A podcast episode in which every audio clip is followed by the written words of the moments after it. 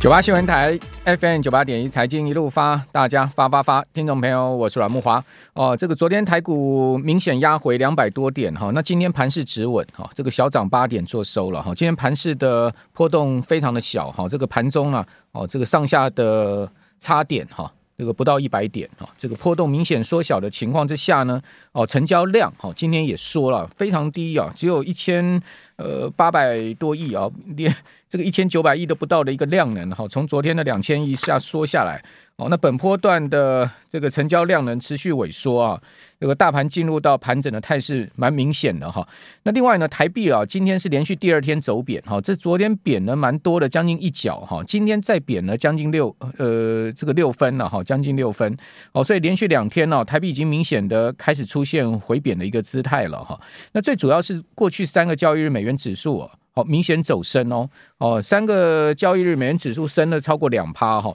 那美元指数是这样子了哈，呃，从上呃去年哈，去年十月的时候，当时的高点大概差不多一百一十四点哈，呃，到这个本波段的低点哈，就跌到了。一百点六八点，哈，这个回档幅度相当相当的大，哈，这个美元一走弱，哈，这个全球的货币啊就走强，好，包括新上货币走得非常强啊，台币这一波也是升破三十哈，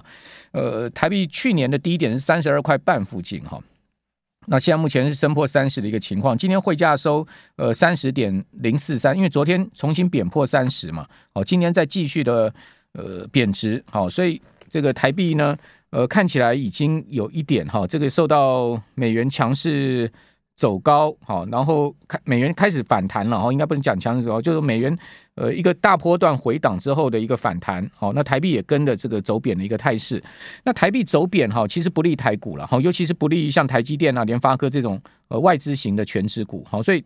台积电呢今天是连续第二天的压回，哦，昨天呃跌了快三趴哦，今天台积电仍然是没起色，哦，收盘呢。呃，跌了这个三块，好，跌了，呃，幅度虽然不到一趴哈，但是呢是连续两天的哈明显的转弱的一个情况，哦，今天贬呃跌幅是百分之零点六，好，收在五百二十三块，哦，联发科今天也是压回，好，今天也是持续呃继昨天的走势之后呢，再压回了十四块，哦，呃，来到这个七百一十七，跌幅将近两趴，所以联发科今天压回的幅度相对台积电呃较大，哈，昨天台积电压回的幅度比联发科。大哈，但今天呢又变联发科比这个台积电压回的幅度大了哈。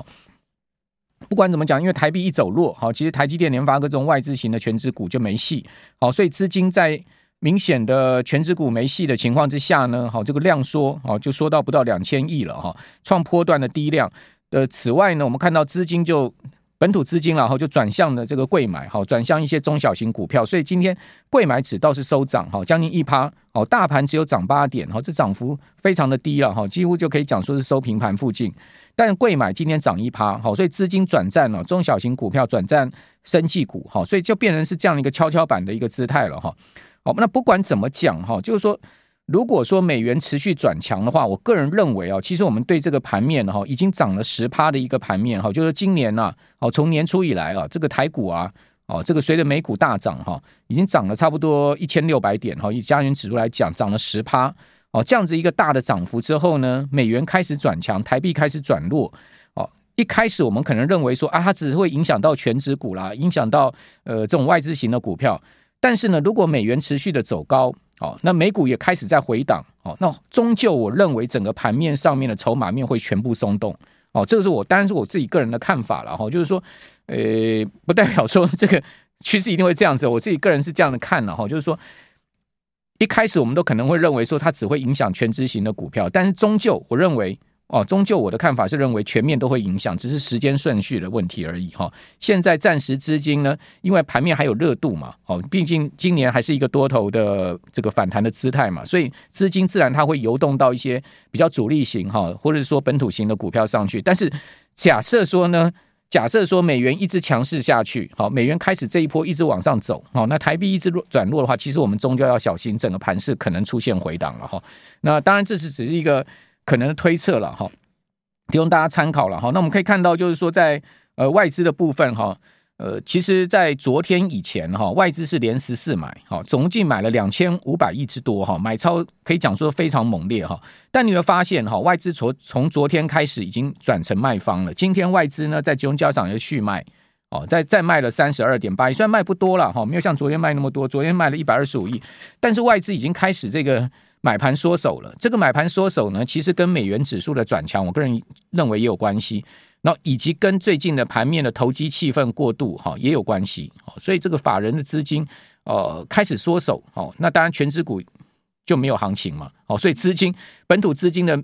这种敏锐度非常的高，哈，他们的鼻子非常灵敏。他一看这个，呃，权值股没有行情，他当然自然转战中小型股票，好，就转战这个贵买，好，转战一些呃相对比较好拉抬的股票。但是问题是说，假设说呢，整个股国际股市出现全面的压力，哈，全面要回档的一个态势的话，那这些中小型股票最后，我可以跟各位报告，它可能跌起来会比全指股跌得更凶。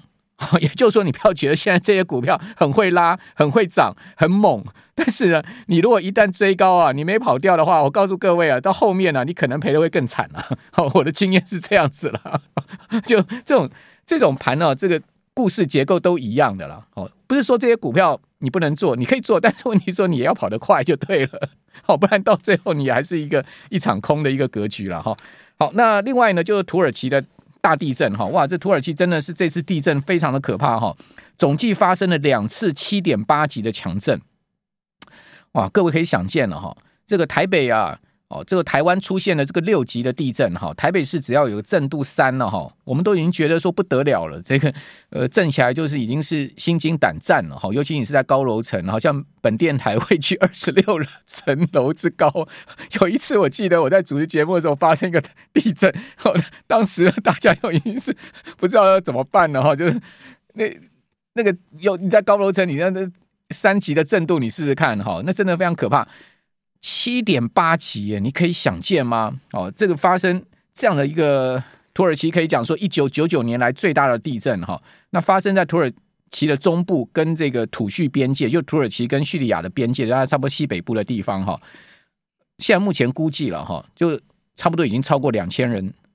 上升了哈，这非常惨的一个情况哈。那我看到有媒体报道，可能到最终会超过万人哦，超过万人这样一个可怕的数字。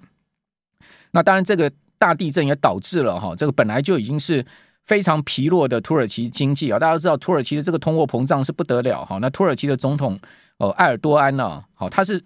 全世界反向骑行了。也就是说，过去我们讲说通货膨胀怎么办？哦，这物价高涨怎么办？央行是不是要拉高利率好去压抑通膨？就埃尔多安他不是这样干哦，他去年他命令土耳其央行行长是一路降息啊。用降息去对抗通货膨胀，那个当然当然把这个通货膨膨胀搞得更严重嘛，所以土耳其的通货膨胀六七十趴的这个通膨，哈，这个吓死人！这样的一个物价上涨六七十趴的这个年比通货膨胀，太可怕了哈。那那一路降息的关系呢，哦，就使得这个土耳其的里拉也很疲弱。结果在这一次大震之地震之后啊，这个土耳其里拉对美元呐创下历史新低，就贬到历史新低了。哦，贬到十八点八二九，创历史新低。所以土耳其现在目前不管是经济、金融哈，然后包括是整个政治哈，甚至包括了整个呃这个天灾不断哈，真的这个国家现在非常的就整整个就是非常的这个混乱的一个情况了哈。这个土耳其哦，土耳其其实。位居非常重要的地理位置，大家知道土耳其的地理位置非常的好，它其实是一个古帝国文明，对不对？然后它是在那个中亚交界的地方，哈，博罗斯博博斯普鲁斯海峡，对不对？那掌握了这个呃这个海峡命脉咽喉，哈，那是那但问题就说，整个人民的生活水准各方面，其实天灾各不能讲人祸，然后都是持续不断的一个情况。那土耳其。呃，这个货币一贬哦，那另外呢，再加上哈，这个市场传言说啊，哦，日银行长啊，这个黑田东彦四月要卸任嘛，那卸任呢，说要一个有一个非常鸽派的行长来接任，好，这个这个消息呢，又使得日元重贬一趴哦，这个日银呃下一个任